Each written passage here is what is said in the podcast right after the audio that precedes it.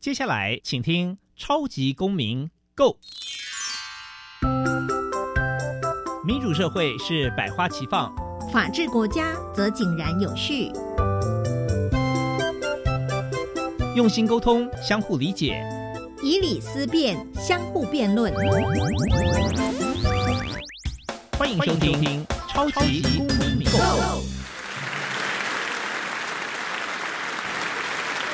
各位超级公民购的朋友们，大家好，大家午安哦！欢迎再次收听超级公民购啊。那其实今天的主题呢，它其实是一个比较严肃、震惊的哦，甚至是沉重的。因为在过去，我们常常在新闻上看到有一些这个算是艺人哦，他因为遭受到的一些所谓的霸凌，包含了网络的霸凌啊、言语的霸凌，到最后就选择了轻生哦。那这样的一个新闻案例，其实历历在目啦。那像我自己呢，本身是喜欢看那个僵尸片哦。那我之前在看那个韩国的僵尸片，他是谈到校园里面有僵尸哦。但其实为什么校园里面会有僵尸呢？他说就是因为有一个学生他被那个校园霸凌，就害他的爸爸是一个化学老师，就为了帮他报复，所以就研究了僵尸病毒，结果造成了整个国家的僵尸一个渲染了。那我想说，不管他是以僵尸的方式或戏剧方式呈现，其实要表达就是霸凌与我们的生活息息相关，而且可能我们自己不小心就是加害人，也有可能自己也就是无形当中的被害人而不自知哦。所以今天我们要谈的主题叫做霸凌啊，这个不荣耀哦。我们特地邀请到了这个本身哦也是有被霸凌的这个成长的经历的艺人白白白心如来我们节节目现场。大家好，我是白心如白白，很高兴今天可以来跟大家分享一些呃霸凌的小故事。这样，那白白的话，大家在各大谈话性节目、电视节目都会常看到他。那他本身也是基隆的反毒大使哦。那待会听他分享这个被霸凌的故事啊，其实他从小到大，嗯，小学、国中、高中，乃至到出社会工作，对，都经历到一连串的这个霸凌，而且自己算是。意志非常的坚定，很坚强，就是存活到现在哦。好，那我也有，我也有，就是那个亲生，对亲身想要那个。其实刚刚有跟白白先聊，好像本身也确实有这样的一个一个惨痛的经历，待会请您分享一下。好，好，好。那同时呢，我们今天也邀请到这个本身是教育部校园性霸凌事件的调查专业。专业人员哦，同时也担任过基隆律师工会的秘书长，现任民间公民法治教育基金会的执行委员。那我们欢迎新佩义大律师。大家好，苏哥哥好，我是新佩义律师。那辛大律师今天就来担任我们的专家的来宾哦。当白白在分享这个亲身经历的时候，就有请辛大律师来为我们来解答一下。因为你本身也是教育部的校园性霸凌事件的调查专业人员。所以，我相信你可以提供的法律知识之外，也可以提供这个教育资源啊、心理辅导的一些管道的介绍。好，那我想说，在这个节目一开始，还是先请教一下新大律师。我们说霸凌是不荣耀的哦，那到底什么叫做霸凌哦？那它的这个种类或它产生的原因是什么？是不是先跟我们的朋友来介绍一下？好。其实呢，霸凌大家都课本上面看到的霸凌，通常都会讲说言语霸凌、肢体霸凌、关系霸凌或网络霸凌，但其实这些都是霸凌的方法。就是透过言语上讲一些难听的话，或者是透过排挤，我不想跟你当朋友，你是我的好朋友，所以你也不要跟他当朋友，这叫关系霸凌。那还有就是呃肢体霸凌，就开始有动手动脚了，哦拿雨伞去戳别人呐，或者是说拉掀人家的裙子、拉人家的内衣呀，或者是在网络上留言，我躲在网络后面，你不知道我是谁，我就讲一些骂你的话，在你的粉砖上面留一些很难听的话，其实这都是霸凌的方法，那就是所谓的霸。的种类，但是霸凌的关系呢？其实人的心理的想法很复杂，有时候是没有原因的，有时候可能因为个人的一些身体上的异味啦，或者是一些行为个性，让别人他觉得你跟我不一样，所以我就要霸凌你，或者是一些文化上面，有些人会有种族上面的歧视，或者是说觉得你看起来就是跟我那么的有什么不一样，所以我要霸凌你，或者有时候是因为。你的家里有一些状况，经济上啦，或者是说家庭失和，导致人家会有一些比较不好的想法，进而产生我刚刚说的言语、肢体关系，或者是网络霸凌。所以霸凌的原因其实非常的多，有时候有点自由心证，他看你不顺眼啦，可能你的眼神或你的肤色，或发型或你的作风他不喜欢，可能就要霸凌你了。哦，那这个方法则是有这个各式各样哦，千奇百怪哦。好，那我们这边呢，就来先请教一下白白白心如哦，从你这个从从小到大。哦，这个可能是太漂亮了，或太有才华了，哦，不招人忌是庸才哦。常常好像有有有一些被霸凌的经历，要不要来跟我们来分享一下？嗯，我分享一下小学好，因为我本身的个性比较外向活泼，那常常在小学的那个过程中呢，就会跟男生打闹在一起玩，然后甚至在操场跑来跑去，然后都会跟男生一起玩在一起。那有一天呢，回家的时候。妈妈就是很生气，就说你到底在学校做了什么事情？然后我想说我在学校什么都没做啊。然后妈妈说那为什么会有人叫你妓女？会有人叫你破吧？然后那时候我其实不懂这两个字是什么意思，因为那时候我还小，我也不懂说为什么是谁要这样讲我，然后是谁？对，那妈妈当然也没有说，她只说她去学校听到的。对，那当时我就很莫名其妙这样子，一直被被骂，被家长骂，然后去学校也会听到有老师之间在聊天的时候，然后会讨论到这些事情，然后都说是我，然后我想说，难道个性活泼外向错了吗？难道就是常跟异性玩在一起错了吗？对，因为有时候。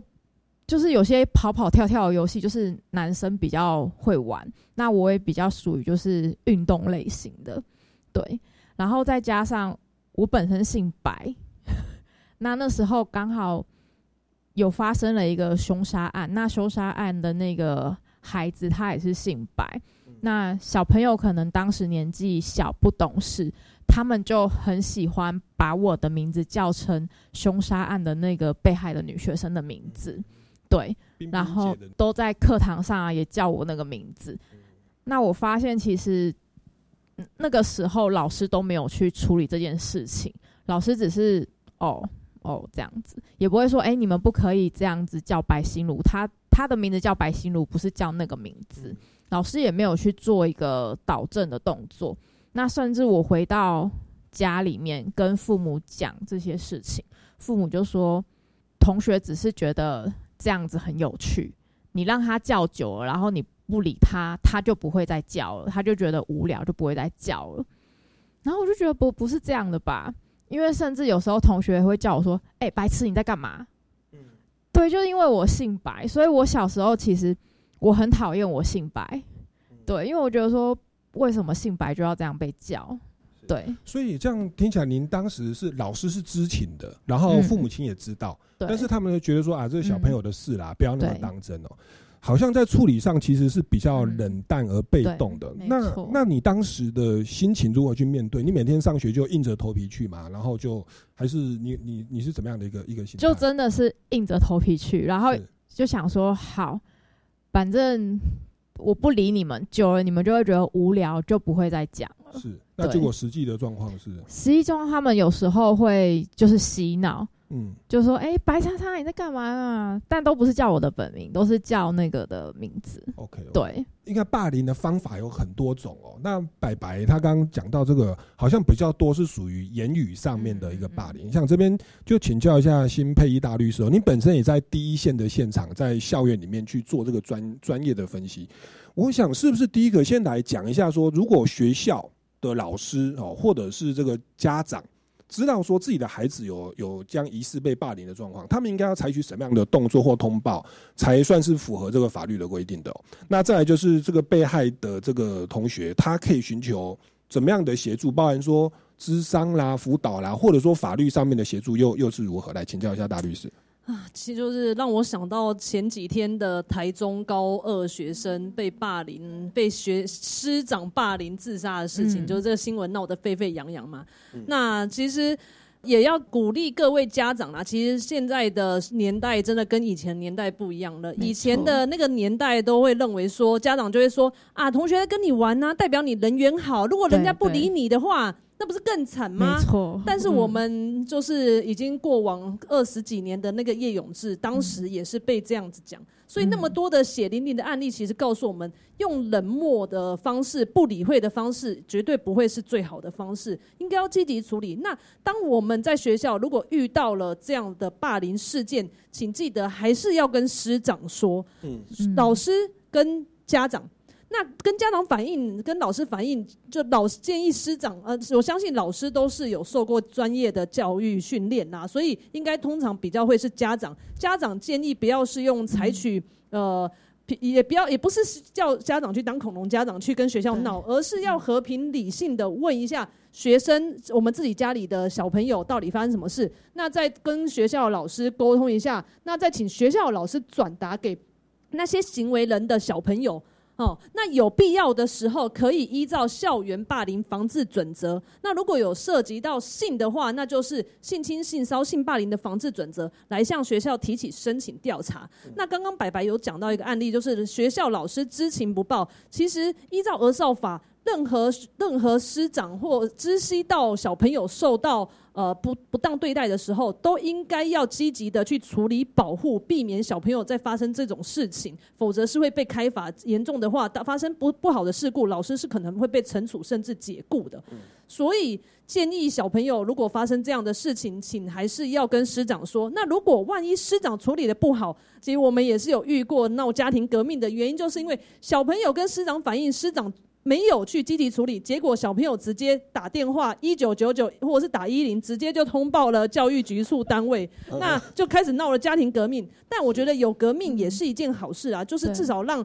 小朋友他是有有地方可以发生的，的而不是被默默的忍受，然后后来导致阴身体上面受阴影，嗯甚至有一些寻死的念头。对所以基本上还是鼓励孩子们是可以通报，不管往家长或老师。那其实老师依照这个校园的霸凌防治准则，其实是有义务要通报的。所以如果疏忽或冷处理、视而不见，其实是会有行政责任的哦、那不过这边刚白白讲的例子，其实是说自己是小学生哦、对，那时候小学我我就很蛮好奇，因为其实现在学生到的学校是不能带手机的。嗯，那他们讲的一些东西，可能听到的人是白白，或者是可能有同学啊，可是也听得不是很清楚，或不愿意出来作证哦。对，那也牵涉到说，这个是小朋友，他们可能年纪这个未满十二岁哦。嗯我我我有点想请教一下大律师，就是如果受霸凌的学生去通报，不管是小学生、国中嗯生、高中生，他其实未满十八的。那在我们的实务上，譬如说教育局来调查，对说哎、啊这个人的证词不知道是怎么样，还是你们是联合起来乱讲话？这个部分你们是怎么样来认定的？或者说被害人这边要如何去举证，会比较能够保护自己的权利？呃，有现在其实设备网络设备很发达啦。那呃，我们但是我们总是不希望小小朋友为了就是保护自己，随时都带着呃手机啦、手表啦去窃入。比如说，可能预防自己被在学校发生的一些危险哦，因为毕竟这个还有涉及到个人隐私啦。那如果万一发万我，所以我们收证当然不可能去还原当时最原始的状况，只不过透过校园霸凌防治准则，他们这样的就是这个机制下来，就是如果严重一点，他们会会请外聘委员一起来加入。那那开那个会霸凌调查小组的会议，里面还会有学生代表、家长代表、老师。然后当然就是校长可能会是主持会议的主席，嗯然后刚刚我讲到外聘的专业人员可能不止一个，那大家就是坐下来开会来讨论这个个案，然后来想到底要怎么样去调查，要请哪些同学现场在场有哪些同学，或者是有没有当下看到听到的同学，或者是这个被害的同学当下有没有写日记，有没有跟老师讲，或者是有跟哪一个辅导室说，那请他们一个一个来就是受访。那受访的过程我们会一。不会让两三个小朋友，然后坐在那边那叽叽喳喳吵成一团，不会，会一个一个请他们进行进来，然后来访谈。访谈的内容会做成逐字稿，最好全程也录音。那其实这样就一个仪式感，也要让小朋友知道，学校校方大人是很正正视这个霸凌的事情，而不是任由你们小朋友好像欺负别人，然后哦我没有证据，所以我不用负责。让透过这个仪式感，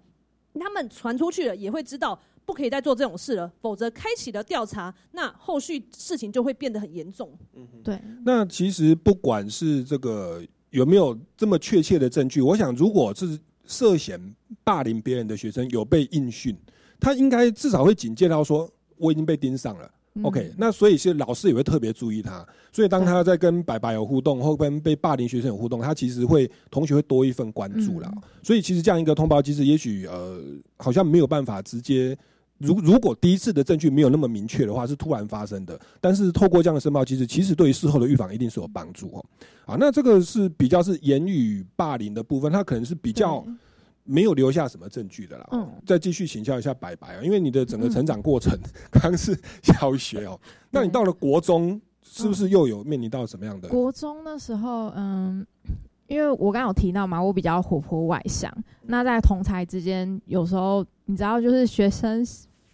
那个放学，我们都会等公车回家。那等公车的时候，就是很无聊。那我那时候就跟一个呃两三位同学在那边等，然后我就讲了一个笑话。那某一个男同学呢，他就觉得我讲的笑话很好笑，然后他我不知道他是无意的还是不小心的，他就突然把我这样推出去，然后公车就来了。我跟公车的距离超近，大概就这样而已，真的是快被撞到，然后连司机都吓到。那这件事情其实我也没有放在心上，我也觉得哦，他可能是因为我讲笑话太好笑或怎样，然后把我推出去。但是这件事情到了隔天，就突然变得很恐怖。那一位同学就被，就是下课某一节下课的时候就被 combo day，嗯 combo day 就是外套把他的头就是盖起来，然后几乎全班的人全部都打他，就是打他头或拍他头这样子。那当下我是没有参与这个活动，但是当下我是在场的，但是我却没有去阻止这件事情的发生。嗯对，然后我之后想一想，哎、我好像也是加害人。你你当然自己是没有教唆，对我没有教唆，对，但是我却在旁边就是看着看着大家打他，然后只说，哎、不要这样子而已。对，然后没有去强烈的去帮助这个制止。被看破的一个同学。是，那那他嗯被打了以后，他自己有没有去去申报或投诉？他的或嗯或者是觉得说是白白你去怂恿大家？嗯、没有没有没有，他没有觉得是我去怂恿，然后他的家长就是有带他去做检查，说他有脑震荡，那要学校给他一个交代。是那那时候我们班级导师处理的时候，他是说，就是昨天有打这位同学的人站起来，嗯。那全班其实是没有人承认的，那我是第一个站起来，哦。因为我觉得这一件事情的最开始是因为我而起，所以我站了起来，然后旁边就有人说：“你坐下，你又没有打他，你坐下。”我就说：“但是这件事情如果我没有被推出去的话，大家就不会这样去打这个孩，就是去打这个同学。”是，所以真的下手的没有人要自首，然后白白只是站在旁边，就是不作为，反而自己站起来了。对，然后那时候嗯只有五个人站起来，然后我是其中一个。哦，你是第一个带头，对，我是第一个。带带头哦站起来，然后之后还有其他四个同学站起来，OK，然后我们就是这五个人，就是嗯，他的家长来嘛，然后我们也被约谈了家长来。那学校说，如果你们要继续留在这间学校读书的话，就是会被记大过，嗯，因为这件事情。那如果说你不想被记大过的话，你就转学。啊，对，所以那时候我我的家长是选择转学的，对。但其实我是，我这样到底算是受害者还是？对这个这个我们会请教这是不是有点复杂我我？觉得这个可能会有几个问题耶，就是、嗯那那所以后来就是转学了，他也就没有记过了嘛？还是说转学？嗯，我转学我是没被记过，但是当下那四个人是没有转学，然后他们就被记大过，，OK，然后一样留在那所学校，然后一样同一个班级，一样继续霸凌那个同学。嗯哼，后来还持续的发生。对，还有持续发，因为他们就觉得说他害我白白转学，哦，对。应该是对，我要转学的时候，你知道全班大爆哭哎、是然后我妈就说才读不到一学期而已，哭什么？感情有这么好？然后我就说我跟同学感情真的很好。哎、那那我好奇，那刚刚他不是被打到脑震荡吗？嗯对，那你说他的家长出面，他没有去对那四个下手实施伤害的怎么样吗？没有啊，他只说什么他讲台语，他说什么学小朋友在玩，怎么可以这么粗暴什么？然后他都是讲台语，是对，他要说什么力量要要控制啊，干嘛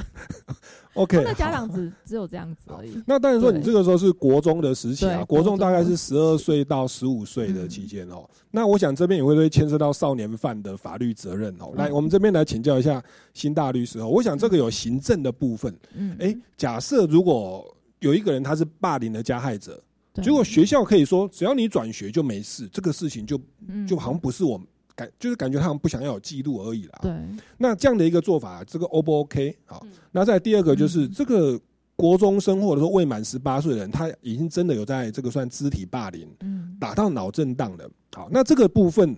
呃，加害人的这个的责任是如何？民事、刑事责任如何？或他们的父母亲哦有没有说监督的疏忽，或学校老师有没有监督的疏忽？来请教一下新大律师。是，那刚好也呼应一下，就是今年修法，十八岁就已经是成年了，所以以之前从二十降到十八啦，所以这个打人出手打人的那些小朋友，他们。的本身，他们要拿他的压岁钱呢，还有以及他们的监护权人，就是他们通常都是爸爸妈妈，他们必须要依民法一起负连带的赔偿责任。好，所以不要以为说好像我动手做了一些事情，反正啊，顶多学校记个大过嘛。现在教育部也说不能退学啊，我就记个过也没关系。错，如果人家真的要追究到底，从事发两年内，他们都可以去跟你以及你的爸妈来求偿的。那至于学校的行政责任，其实为什么我刚刚说调查其实很重要？调查的那个仪式感，因为透过调查才可以知道到底谁讲的是真的，谁讲的是假的。我们那么多的调查人员。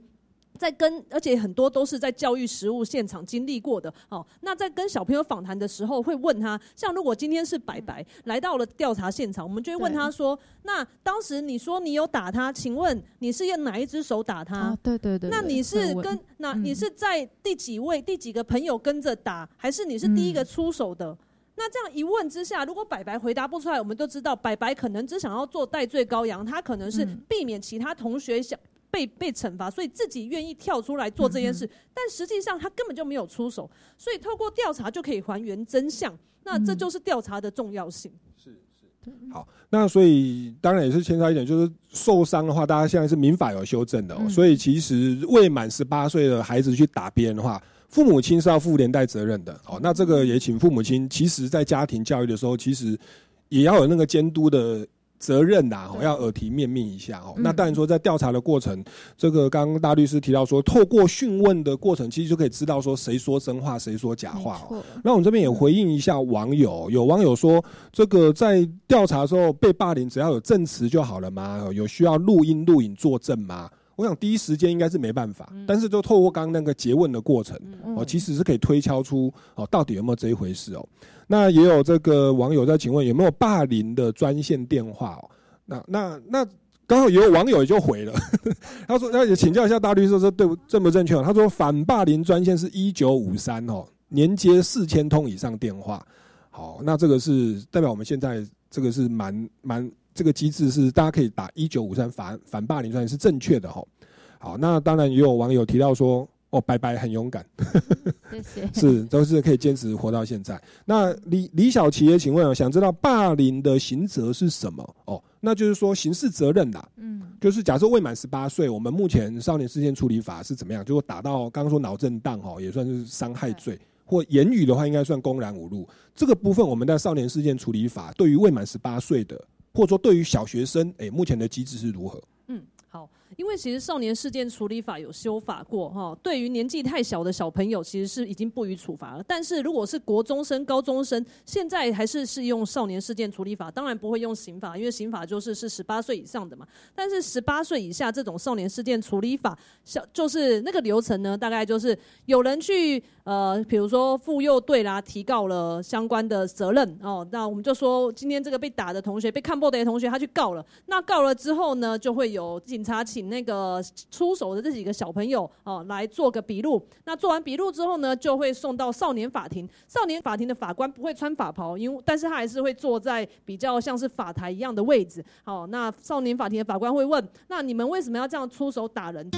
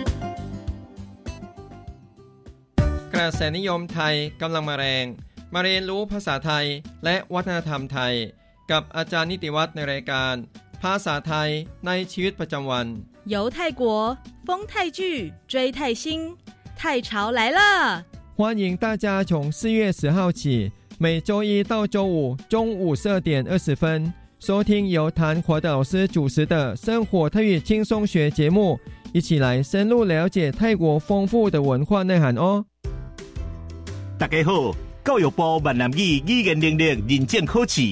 第二届考试报名时间对四月初十开始，考试的时间是八月初五到初六，请大家把握机会紧来报名。考试服务专线：空八空空六九九五六六空八空空六九九五六六。以上广告由教育部提供。你有多久没有回家了？逾期停留或居留的外国朋友，移民署现正推动扩大自行到案专案，即日起到二零二三年六月三十日，自行到案者免收容、罚还新台币两千元，且不管制来台期间。详情请向移民署官网或拨打免付费咨询专线零八零零零二四八八一。以上为内政部移民署及劳动部广告。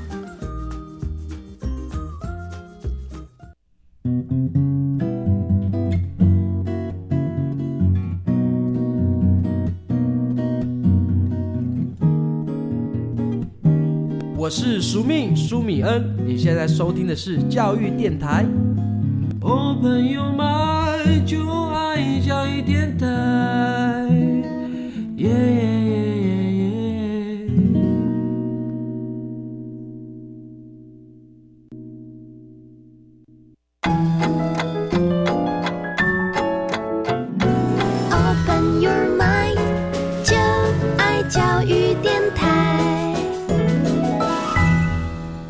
法官会问之外，法官也会请少年少年调查官去跟家长、跟小朋友以及学校，甚至会去问一下学校的状况，他是不是有常常翘课的记录。那不管到底这些小朋友是否真的有出手打人，那如果他们都是同一群被提告的人，法官都会去斟酌到底这个小朋友的家庭教育、家庭支持系统是不是完整，可以让小朋友未来能够成长成为一个好好的大人，而不是走歪的。如果有走歪的情况下，那法官确实是有职权让小朋友就是要进去，有点坦白话啦，就是少年的监狱啦。但是如果法官认为说，哦，家长的支持系统还是 OK 的，那只是一时的，比如说两小无猜啦，或者是说哦好玩一时的动手，并不是长期性的，那他可能就是责负家长管教。嗯，那但是这个少年事件的记录是不会以后不会影响影响到后来成年，不会有前科这个东西，但。坦白说，如果真的是法官去调阅他以前的记录，其实还是可以查得到的。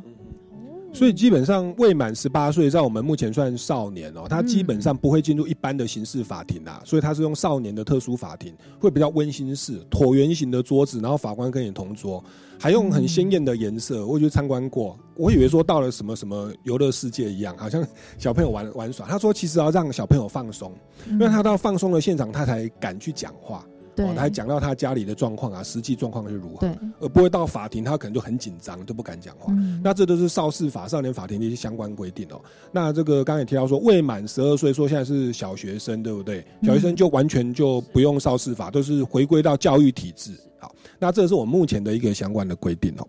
好，那这个是刚刚谈到国中的部分。好，那我们是属于肢体霸凌啊。那小学的时候，白白是被言语霸凌，然后说白痴啊什么哦。国中是有肢体霸凌的一些一些故事。那后来上了高中呢？高中的时候，那时候呃，我也是担任就是班级上的卫生股长。那卫生股长就是会教室的清洁啊什么的都要顾，然后像是我们那时候有校外课，校外课的时候，其实有时候有些老师就会来做一个教室的一个干净环境的评比。对，那好像我记得是两个礼拜评一次，还是一个礼拜评一次。反正那时候就是会有排名，比如说，哎，这一这一个礼拜是哪一个班级获得第一名、第二名、第三名。然后那时候一开始我们老师就说，我们班上很乱、很脏，然后东西很杂，所以都一直拿不到整洁第一名。然后那时候 身为卫生股长，我就觉得说，对，这是一个班级的荣耀，所以我就开始跟同学讲说，那时候开班会，我就跟同学讲说，就是希望大家外出课的时候可以把桌椅都搬起来，然后地上不要有东西，如果地上有东西，一律就是丢掉，然后我还会帮你们做好分类。就是有些同学他可能买个饮料喝了几口啊，就放地上，然后就去上课。我回来，我都会回来检查，因为我还回来扫地，然后我就会把地上全部都东西都丢掉，除了桌椅以外。对，那可能被我丢过很多次的同学心生不满，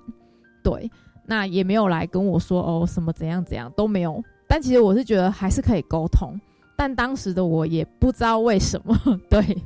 然后我们那时候真的就是连续拿了很多个礼拜的第一名。然后老师也很开心，对，但是问题就来了，就是在一次的我回去打扫的时候，就是那个课外课，我又回去，我就发现黑板上写满了我的名字，然后跟脏话，然后我的东西就是被丢到地上，然后甚至是书包里面的东西被倒到垃圾桶，然后雨伞被折断，然后就是。课本啊什么的啊，就是还会弄用水把你弄湿，然后丢在垃圾桶里面。然后当下我就想说，就是怎么会这样？对，然后我有去告诉我的班导师这件事情。那我的班导师他只是跟我说：“哦，好，那没关系，等一下那个班会的时候我来问一下同学。”那我们班导师当时处理的状况呢，也是。让我百思不得其解。他就说：“哎，刚刚那个上课的时候，有谁下课回来教室？然后大家就觉得很莫名其妙，回来教室就是看谁有回来教室拿东西这样。然后大家就你看我，我看你，然后都没有人举手或站起来。然后之后班导就有点声音，他说：好，那我再问一下，刚刚谁在黑板上写这些不雅的字眼？”然后把白心如的东西丢到垃圾桶，然后雨伞折断，然后一样就是全班都很安静，对，没有人要承认。然后班导就觉得这个方法可能也不行，所以我们班导那时候又另外想了一个方法，他说：“好，那你们全部都把它写在纸条，等一下回收。”然后回收回来也都没有答案，所以这件事情呢。就不了了之了。然后我被送到辅导室去。那我被送到辅导室去呢，也没有什么，就是所谓的辅导或干嘛。辅导老师也只是跟我讲说：“啊，那你可能就是因为就是那个太超过，然后所以造成同学的瞬间的一个反应太大，所以才会做出这样的一个行为。”你你那个时候在班上跟大家的互动，他们会故意，比如说结个小团体啊，冷落你，或者是怎么样吗？嗯，其实还好，但是其实本来每个班级里面都会有一个团体，团体，但团体之间其实不太会有太大的往来。对，对。那这个是在高，其实也是求好心切了。对，因为这也是班级的荣誉，不是我一个人的那个荣耀。对，但是只是在一些做法上，可能就有时候可能小朋友嘛，饮料。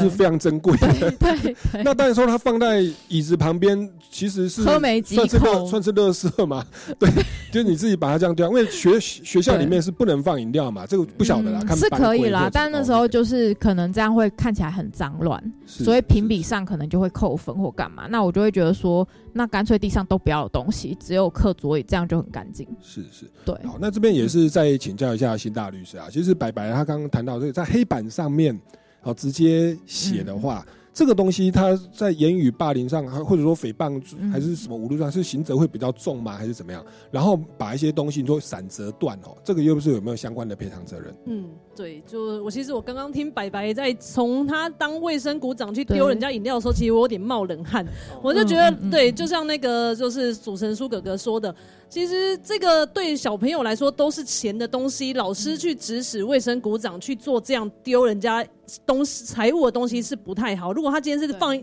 不小心 switch 掉在地上，那要丢吗？所以老师叫小朋友去做这件事，那小朋友说真的，就算是高中生、大学生，可能都会不知道那个呃法律上面的轻重啦。所以是也是要呼吁，就是学校的老师，就是可能我相信现在老师已经比较不会了啦，就是顶多就是保管嘛。那保管就是下课后让他们自己领回去啦。嗯嗯嗯那但是后续就是剩小朋后续有就是被丢掉的同学，他们在黑板上写这些东西，当然这就。就会有那个罚钱呃钱呃赔偿的部分，就是网络上大家 Google 一下，应该会有看到那种呃你骂人家什么话就相对应赔多少钱对，对对对，那个基准表。那刚别忘记我们刚刚说了，未满十八岁，你的爸妈是要负连带的赔偿责任的。嗯，所以只是在于人家不要告。那再来还有一个问题是告了没有证人要怎么办？那这又会回归到我们刚刚讲的，可能就是调查的部分了。那就是凡是讲上法院或者是上地检署，其实都要讲证据。上少年法庭也是一样啦，只是少年法庭的法官刚刚我们也有提到，他会去衡量是到底小朋友有没有走偏差，这个才是法官主要去衡量的部分。是言语的话，也许收证不容易，因为手机是原则上不能带，也不可能说随时都开录音。可是你如果写在黑板上，其实那个笔记是是比较，也许你把它拍照。可是老师又说什么快点擦掉，哦哦，老师说擦掉 老师。说快点擦干净什么，就是然后我就觉得就是有有有一点也不是，就是想要大事化小啦。对，对，那那当然说那些学生可能也没有提什么毁损的告诉啦，没有。就说你把人家饮料丢掉，那当然你可以主张说你是卫生股长，你又有正当理由啦，又可以阻却违法。嗯。但是当然说这在高中的时候，大家也就是这样过来，这样过去，然后然后也也就没了。那其实白白，你刚刚讲的这个高中这个霸凌，嗯。好像后来有被媒体访问嘛，嗯也上了新闻，有，结果是不是又引起了一些网络的一些酸民的进一步的霸凌？因为呃那时候这件事情，其实霸凌这件事情，我觉得真的是非常严重。那其实霸凌者他们自己都觉得没什么，然后觉得说只是在开玩笑。因为当我那篇新闻报道出来的时候，然后有我的高中同学竟然还在上面留言说：“没有啊，他有被霸凌吗？我没有印象。”哎，然后就有人回答说：“只是在开玩笑吧。”然后什么，反正就是讲一些很无所谓的话。对，那其实这些事情，嗯，因为其实我我有到我有到校园去做一些霸凌的一些演讲。那我去做霸凌演讲的时候，我有去分享完以后，我有去问说，你们曾经有霸凌过别人的人，请你举手。那举完手以后，我有邀请这些孩子上台分享说，为什么当初你要去霸凌别人？那你当初的心情是什么？那很多孩子的分享都是我觉得好玩，我就是想弄他，然后很好玩，很开心。对，他们的他们的心态只是这样，但是他们不会去了解说，受伤的孩子的心灵是很痛苦，然后不知道该怎么办，因为大人没有感受到什么叫做霸凌的感觉，他们只是觉得说啊，就只是小孩子在玩啊，就只是你被他这样弄了一下，只是雨伞坏掉而已，没什么。但其实那一段时间，我都不太想要去去学校，对，因为因为想到其实真的都会很难过，然后我的家长只会跟我讲说，你就去没有关系。但但其实我那时候高中我是真的很害怕去学校，然后回家又得不到爸妈的安慰的时候，就是真的真的很无助，因为我们其实这么多年下来，我每一次去分享这些事情的时候，我都我都会就是瞬间那个又又会涌上来。小时候那些伤痛和阴影，其实到长大都还是很深其实的哦。这些这些伤害是一直都在，但是旁人看起来都觉得就只是小事而已啊，然后甚至会说你活该，谁叫你当初要做的那些事情？对，所以当我现在再次踏入校园去跟别人分享这些事情的时候，我都会告诉这些孩子说，其实你们去做这些事情的当下，真的非常非常的过分，非常的可恶。那我在这些孩子的身上，其实我看到就是他们，因为他们讲完这些事情的时候，他们当下是愿意去跟这些受伤的同学去道歉，所以其实那几场反霸凌宣导下来，很多学校的教官跟老师其实都蛮欣慰。那其实我自己本身也是蛮欣慰，对，因为他们至少知道他们犯错，但是当初对我造成伤害的那些霸凌者，他们不觉得他们自己有错，对，所以你说这个治疗要怎么治疗？我只能告诉我自己说，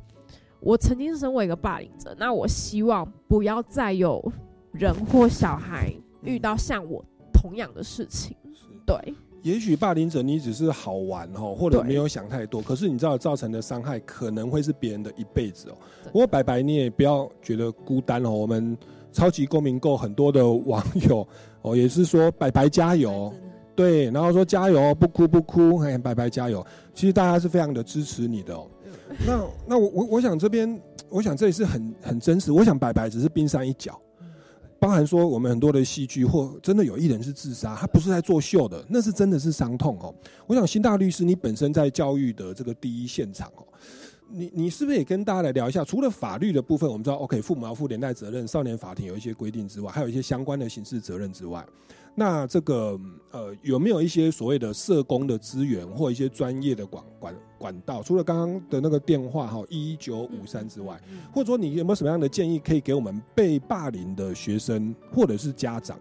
哦，怎么样的一个心理建设、同理心啊，或者是怎么样的方式来请教一下大律师？有一个网络上大家可以搜寻，叫做“同理心的力量”，它是一个呃卡通的英文的影片，但很短，但我觉得它很有意义啦。它是告诉我们说，呃，我们如何去同理别人，不要说当我们看到别人很，这比如说我看到白白在哭，我就会说啊，没关系啊，你至少还有美丽的外表嘛，啊，没关系啊，至少你还有父母嘛。讲这种话就是很没有同理啦。同理有时候并不是说要你就是去呃。站瞎啦，或者是说要你去呃讲跟他聊天，而是对。倾听，那就是默默的陪在他旁边，听听看他的需求是什么。那白白，我这边听到他的需求是，他觉得自己以前受了委屈，但是他也想要去避免更多未来更多就是小朋友也受到这种委屈，所以他上上了讲台，他当成一个讲者的时候，他可以透过跟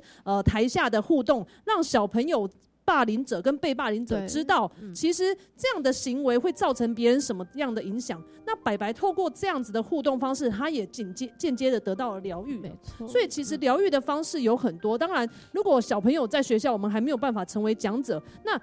有时候我们不小心做错了事情，我们事后想起来会觉得不妥当。那随时只要想到能够透过一些表达善意或者是道歉，永远不嫌晚。那如果不想，就是想要透过咨商的方式，可以跟学校的辅导室联络，辅导室应该也可以引荐一些呃，不管是医疗系统或者是说呃社工、社政方面的咨商。那其实我们的卫卫生福利系统，他们呃各地的卫生局，你们去问一下，他们都可以预约做呃心理咨商啊、那费用也很便宜，好像半小时才一百来块而已。然后大家可以去看一下那个相关的资讯啊。那透过我刚刚有讲的到了那个同理心的同理心的力量啦，我觉真的是很推这个影片呢，就是呃，他我觉得同理心有时候是很难，因为我们每个人都是生长背景不一样，要去同理真的蛮难的。其实刚刚苏哥哥有讲，我们一直透过想要透过法律行动去保障这些。都是最后最后手段的，谁想要走到那一步啊？嗯那所以为因为这样，所以司法其实最近也在推复了推推动了修复式司法，希望透过让呃被害人跟行为人跟加害人之间有互相沟通，让被害人知道说。自己把自己的痛苦跟让加害人知道，让加害人也知道，也让被害人知道，说他到底做这些行为当时是真的是那么坏吗？还是只是一个刚好一个巧合？彼此之间互相交流、同理的状况下，真的可以达到修复，而尽量也不要就是走上司法，当然也可以减少司法的资源的浪费啦。我我以前上那个同理的课程哦，他说就有点像是别人掉到一个洞穴里面，我们不要在上面说，哎，你还有食物啊，你还可以活七天呐、嗯哎呀，至少你没有受伤啊。对，讲那个其实比较没有进度，他说你的心情应该是要自己拿个绳子哦，然后坠入到那个洞穴里面，跟他一样伸手不见五指，然后跟他说，哎，现在该怎么办？去感受，他就开始跟你讲，他觉得很害怕，不知道下一步往哪，他觉得没有资源，他知道他可能会死在这儿。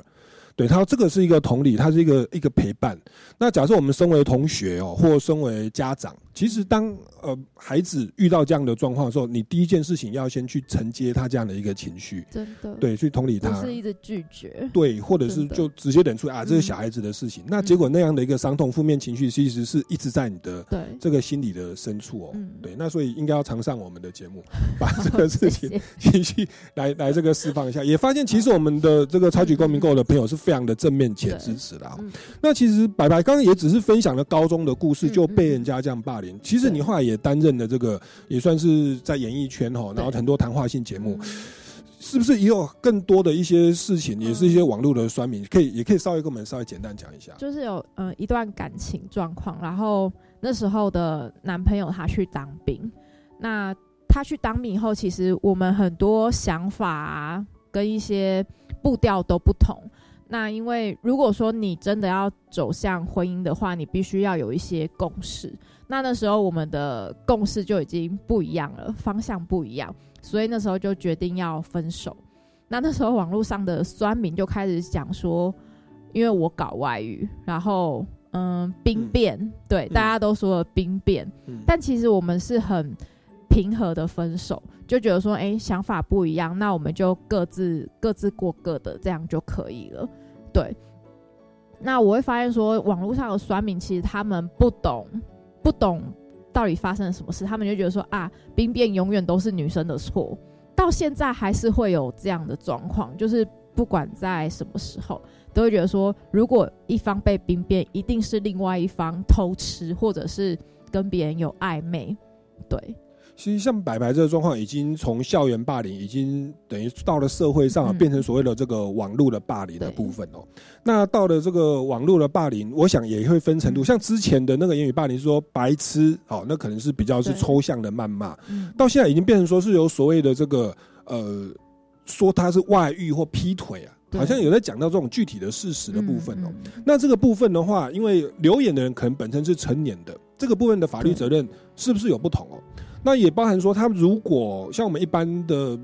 民众朋友，他在职场上面临到霸凌，是属于工作上面被人家这样讲的话，那除了我们的刑事责任之外，有没有一些相关的法律也可以跟大家介绍一下？如果你是在校园管道、申诉管道，哈，如果你在校园的话，那就是走校园管道；如果你出了社会，在职场上，那就是在职场上的工作管道，那就是你的老板要去处理的事情，哈。那如果你不是在校园，你不是在职场，那就请直接去警察局报警，好，就这三个区块。所以，如果以后大家遇到了困难，请就是往这三个脉络去区分。那校园就是跟学校反映，职场就是跟雇主反映。那如果是在社会上，就跟就跟去报警去警察局。好、嗯那如果他们就是刚刚就是有提到说，如果在学校学校不处理的话，学校师长不处理，知情不报，请也直接跟教育部说，哦，这边有知情不报的情况，那教育局处就会去惩处他们。那如果是雇主呢？雇主本来就有保护员工的义务，如果员工在工作上，不管是同才之间，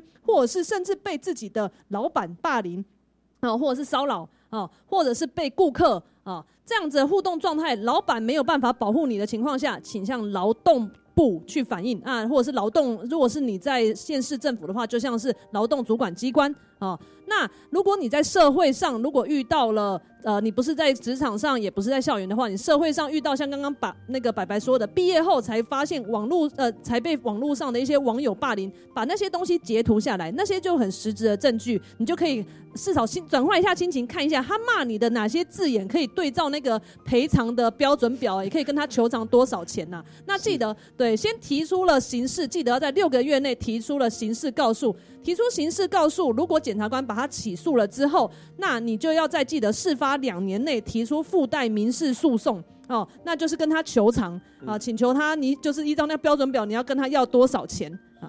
然后提这个附带民事诉讼就不用预纳诉讼费用啦，哦，这其实对于被害人这边是比较保护的、哦。我觉得今天讲的内容算是有蛮实用的，深得朋友们的一个回应跟感动，有很多人都分享哦，像何兆恩哦，谢谢分享哦。那黄博汉说网络霸凌太可怕了哦。那这个还有像陈若雨，谢谢哦，也已经分享了，还有这个 Ben Ben 啊，还有很多人哦，谢谢大家的这个回应跟支持。好，那我们今天的节目其实也慢慢到了尾声哦，那是不是到最后再来请这个白白哈，跟这个新大律师，我们先请白白哈，就是你自己从小到大乃至到现在工作上，其实不断的。面临到这种外在的压力，以及这种霸凌，以及不被这个理解哦，那是不是在最后，是不是讲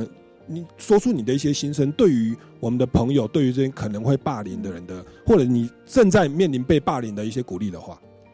嗯，我想对，就是如果你曾经遭受到霸凌的朋友，你不要觉得就是好像全世界都放弃你，因为像像我那时候真的会有这种想法，但是。你要想想看，就是还是有很多爱着你的人，然后还是有很多愿意陪着你的人。对你只要去相信这些，你的心情就会好一点。那因为当时我其实是没有人陪的，我一直就是走出来，跟自己讲说，就是我要去帮助更多像我一样遭遇到霸凌的人，然后带他们如何走出来。所以我想要去陪伴这些人，对。那你曾经有霸凌过别人的人，我也希望你不要再继续有这样子的念头。就算别人跟你不一样，你也要尊重别人。对，这样子大家都可以活得精彩。嗯，如果你被霸凌哦，要不要看那些酸民啊？去看一下，像我们超级公民购的网友，都是一些正面的支持，去定睛那个正面的力量跟回应哦。才让自己可以坚定的活下去。当然，如果你走出来的话，你希望自己也可以成为那一个给别人正面能量的人，像白白你现在所做的事情哦。我们的这一些惨痛的，就是一些伤痛的经历，其实到最后可以成为我们的养分，来帮助大家。来请教来大新大律师，为我们今天的这个法律的部分来做一些补充。对我这边还是要讲法律上的专业，抱歉比较无聊哈。那个啊，如果。有很多小，我们毕竟是教育电台，所以很多小朋友他没办法，至少有网络，网络可以拉近那个城乡差距啊。那我提供就是新北市劳工局哈，如果你有打工上面有工作上面的问题，被霸凌或者被骚扰，也可以，他们有提供线上的电话咨询。好，那如果你就是有网络，在台北市政府的市民服务处跟桃园市政府，他们都有提供线上预约，你只要有有装置，然后透过网络就可以跟律师直接做面谈。把你的问题被霸凌、被骚扰的问题，请直接请教专业的律师。这些律师都是正有有牌照律师，而且具有法律专业，至少你的权益不要受损。今天谢谢新配义大律师跟白白白心如来我们节目的现场。那各位这个朋友，如果还有对今天的节目内容哦，有一些相关的这个问题或建议的话，也欢迎到我们国立教育广播电台我们这个直播的专业下面来留言哦，或者到我们超级公民购的脸书粉丝专业来留言跟提问。那我们今天超级公民购到这边告一段落，最后谢谢大家，拜拜，拜拜。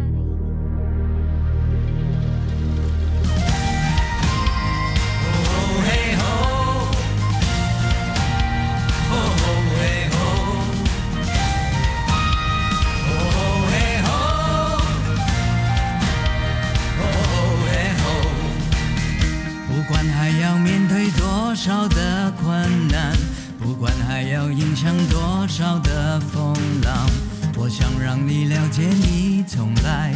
不孤单。不管还有多少恐惧在扩散，不管还有多少不安在弥漫，我祈求你永远不会失去盼望。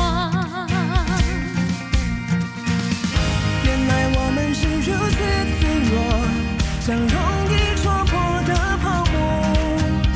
再努力又如何？再拼命又如何？好多事却依然难以等我。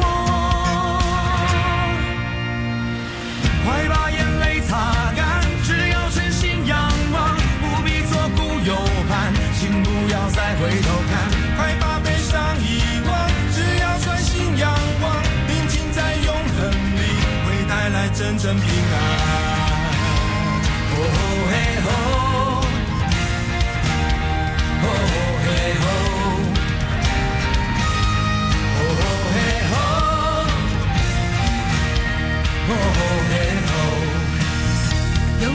在我，